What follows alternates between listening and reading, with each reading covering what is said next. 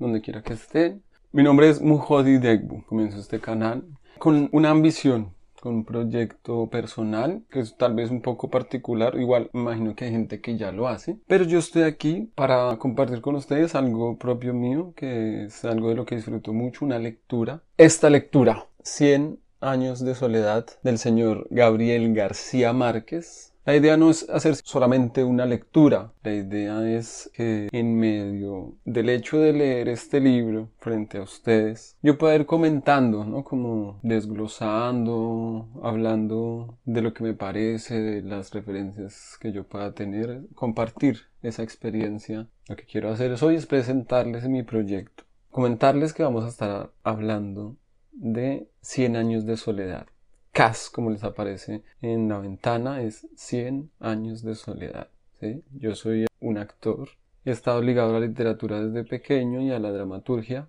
Hoy en día lo que quiero es compartir eso a partir de la lectura, abrir este espacio y espero que encontrar gente allí que sea capaz de apreciar ese espacio, apreciar este, este acto, es como un, un performance, ¿no? Quiero que quede registrado de alguna manera esto a lo que decidí meterme y que quede registrada allí toda la lectura, todos los comentarios, como una memoria también. Es una memoria de la cual voy a tener más adelante y la cual, no sé, voy a volver y entenderé tal vez muchas cosas en ese entonces de eso que está pasando, en este mismo instante, en este mismo momento. Gabriel García Márquez, Cien años de soledad. Es un libro el más conocido de él, me, atrevo a decir, aunque tiene otros que son muy conocidos. Si usted es colombiano, bueno, Mucha gente en el mundo conoce a Gabriel García Márquez y también ha escuchado hablar de Crónica de una muerte anunciada, por ejemplo. Es otro libro muy conocido de él, pero al parecer el más conocido es este, pues él se ganó el Nobel gracias a este libro y es un libro que ha estado traducido en más de 20 lenguas, entonces a nivel mundial es conocido. Les cuento que yo lo he leído una vez.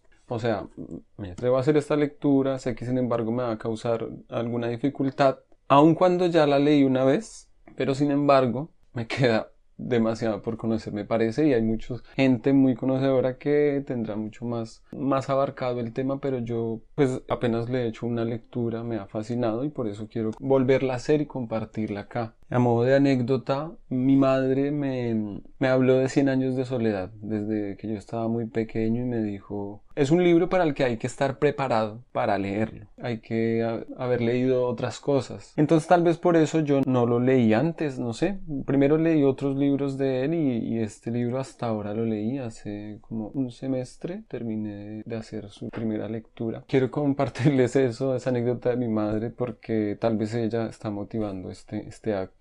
Esto que me place a mí, además lo hago con mucho amor por esa referencia a mi madre y de paso para las madres, que son tan importantes como Úrsula y Guarán, eje fundamental de esta obra, al lado de José Arcadio Buendía.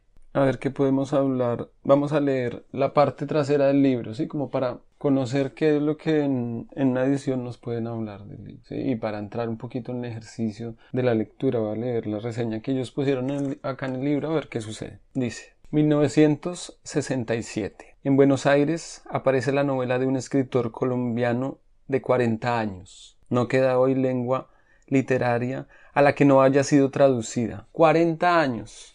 Gabriel García Márquez tenía 40 años cuando publicó su novela más importante. Cien años de soledad no solo cautiva a los lectores de cualquier condición, su impulso poderoso ha levantado las letras castellanas de todo un continente dentro del boom latinoamericano, que fue cuando las letras latinoamericanas cobraron importancia, surge allí dentro de esto esta obra, la cual va a ser considerada no solo como una pieza de arte latinoamericano, sino de la lengua española, lo cual abarca el continente europeo también, y va a trascender más allá de eso para convertirse en una obra mundial como ya les he dicho, ha sido traducida en muchos idiomas. Desvelar la magia de su prosa, acotar las arenas movedizas de su particular quehacer literario son tareas tan imposibles como dañinas. Si agradeciera al lector, en cambio, la aclaración de ciertas alusiones, la comprobación de la densidad que subyace en un texto aparentemente diáfano. No nos engañemos, son millones las páginas que han engendrado las de la novela, pero ante ella lector no le queda otra actitud que la misma lectura devoradora y deslumbrada del último de los aurelianos. O sea, se puede decir lo que sea sobre esta obra, todo el mundo puede decir lo que quiera sobre esta obra, pero cuando la leas eso será lo que habrá quedado, solamente tu experiencia cuando la viviste, por más de todo lo que se haya hablado de esta obra, de este libro, de todas las historias que hay dentro de este libro. A la final, la novela es la novela que tú vives cuando estás leyendo la novela. Cien años de soledad Gabriel García Márquez, dentro del realismo mágico, con un cierto contacto con el surrealismo, aunque el realismo mágico es mucho más particular, tiene su propia especificidad. Hablar de cómo la realidad se transforma ante nuestros ojos y para nosotros sigue siendo la realidad. Hay muchos más ejemplos de eso. Este es un pequeño comentario que yo tenía para eso. Alguien me pregunta, dice, siempre hablas con mucha ironía de los críticos. ¿por qué te disgustan tanto? Y él responde, porque en general, con una investidura de pontífices y sin darse cuenta de que una novela, como Cien años de soledad, carece por completo de seriedad y está llena de señas a los amigos más íntimos, señas que sólo ellos pueden descubrir.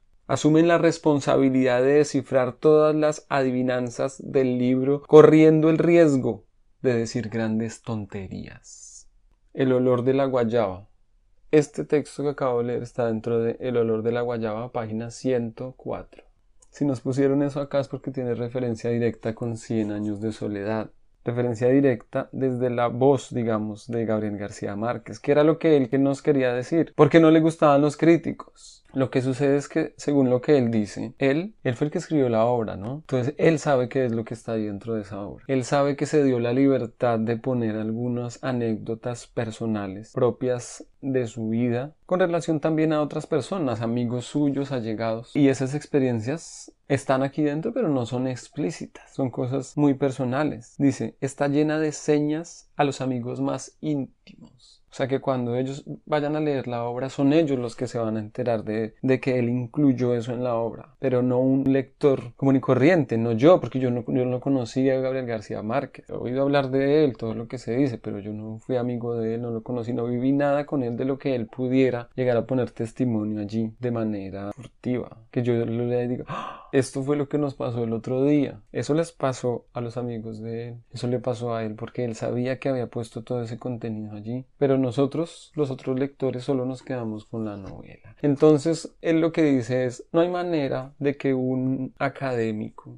de que un crítico pueda llegar a descifrar esos códigos. El crítico está haciendo su tarea. Está tratando de hallar todos los sentidos posibles dentro de la obra y para ello puede ir demasiado lejos sin percatarse de que, de que son cosas íntimas justamente. ¿sí? O lo que dice García Márquez es que en su búsqueda el crítico llega a un lugar equivocado por no estar al corriente de esas intimidades. Lo cierto y lo curioso es que también igual ese camino que hace el crítico haciendo su tarea puede ser muy correcto, puede encontrarle un sentido muy claro a eso. Y esa es la magia del arte, como en su tarea de escritura Gabriel García Márquez creó una estructura narrativa que tiene mucho sentido. Así, no es que él no haya sabido que estaba creando esa estructura, sino que en su afán muy personal, eso se creó además. O sea, hasta qué punto también podríamos llegar a decir, hasta qué punto un autor es completamente dueño de todo lo que genera en la obra. Yo como autor o Gabriel García como autor o cualquier autor puede tener unas pretensiones, o un deseo cuando, cuando desarrolla una obra y puede que esa obra vaya aún más lejos de por sí, porque encontró un sentido con la vida, con el cotidiano, encontró un sentido con la gente, más allá del propio sentido que pretendía en un principio darle el autor. Eso ya es otro, otro nivel, ¿no? Por lo pronto, él está diciendo, los críticos no van a poder descifrar todo esto, se van a romper la cabeza y no van a saber, por ejemplo, que tú y yo estuvimos en un café y que hablamos esto o lo otro y que en ese momento pasó tal cosa y que por eso tuve la idea de que uno de los personajes hiciera esto.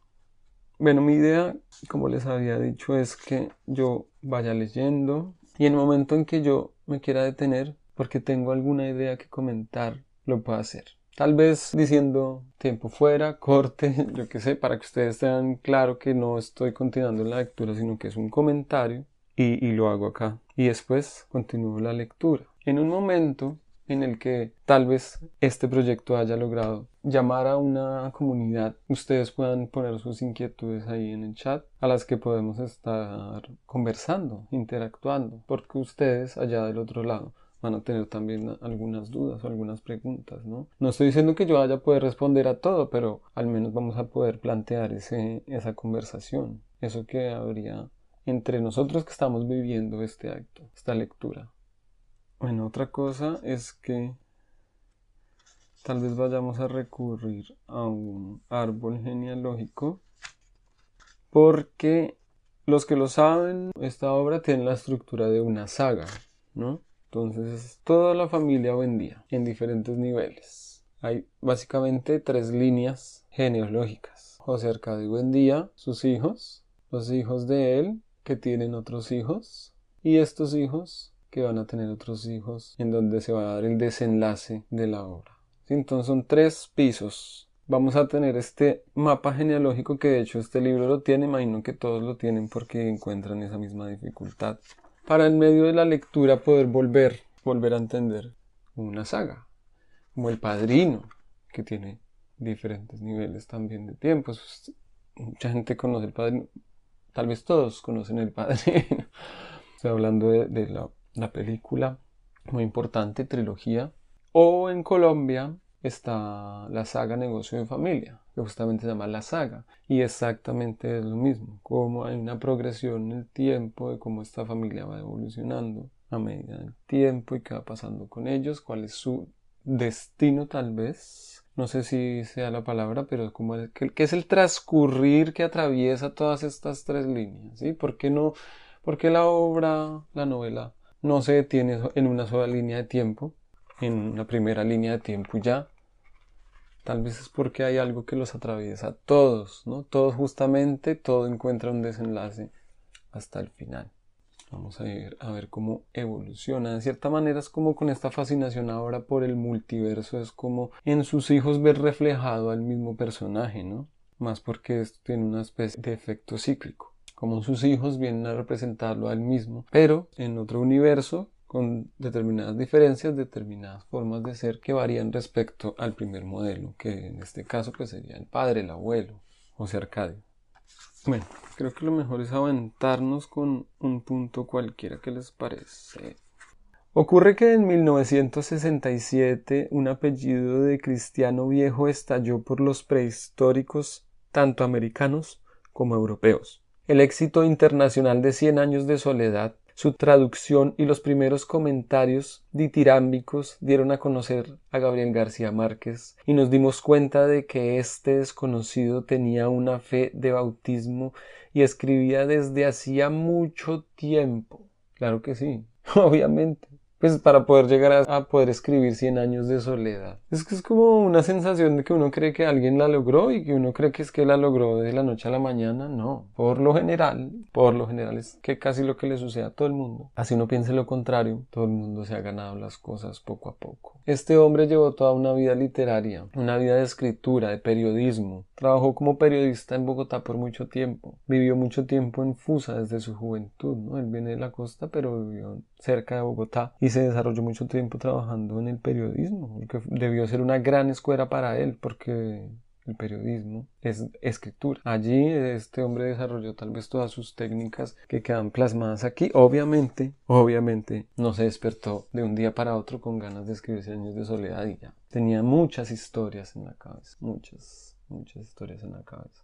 Y hablando de eso ya, él, él, cuenta en alguna entrevista cómo él iba a salir de viaje con su familia, tuvo la idea, o una idea, no sé, una, una idea germen, que él sabía que tenía que plasmar inmediatamente, que tenía que escribir en ese momento. Entonces se fue y dijo, vayan ustedes, yo tengo que hacer algo. Y entró en su estudio y empezó a escribir. Y según él mismo, según de su propia voz, él no se detuvo en su escritura hasta que no terminó Cien años de soledad. Porque todavía según él, la inspiración o la historia le venía, le venía de por sí, él no hacía más que retratar todo lo que le venía a su imaginación y además de eso como la realidad que él estaba viviendo se le mezclaba con su imaginación Por eso leímos ahorita que él puso muchas cosas personales de, con sus amigos, cosas que él había vivido antes, pero también cosas que él vivía en el mismo instante. Por momentos cuando uno está leyendo, uno siente que eso le estaba pasando a él en ese momento, o que es posible que eso le hubiera podido estar pasando a él en ese momento cuando estaba escribiendo. Obviamente no es nada explícito, como lo vimos antes también, ¿no? Es, no nos enteramos de lo que él vivió con sus amigos, no nos enteramos de qué fue lo que él metió ahí, inmiscuyó en la obra que estaba haciendo parte de su vida en ese mismo instante. Pueden ser cosas muy banales como no desayunar, pero entonces a él se le ocurrió que el personaje no ha desayunado y que tenía hambre. Y a partir de ahí puede surgir toda una cena, todo un capítulo, por ejemplo.